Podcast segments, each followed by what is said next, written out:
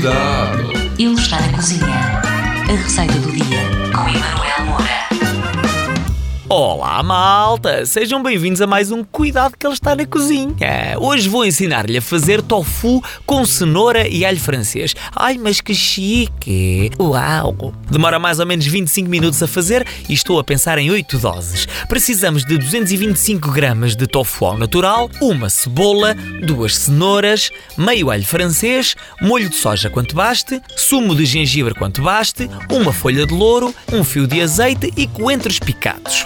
Comece por cortar a cebola em meias luas muito fininhas, depois rala a cenoura e corte o alho francês muito fininho. Num tacho, coloque a cebola, o louro e um molho de soja e deixe lourar a cebola até ficar bem macia. Junto depois a cenoura e o alho francês. De seguida, junto o tofu previamente desfeito e o sumo de gengibre. Deixe refogar tudo até estar cozinhado.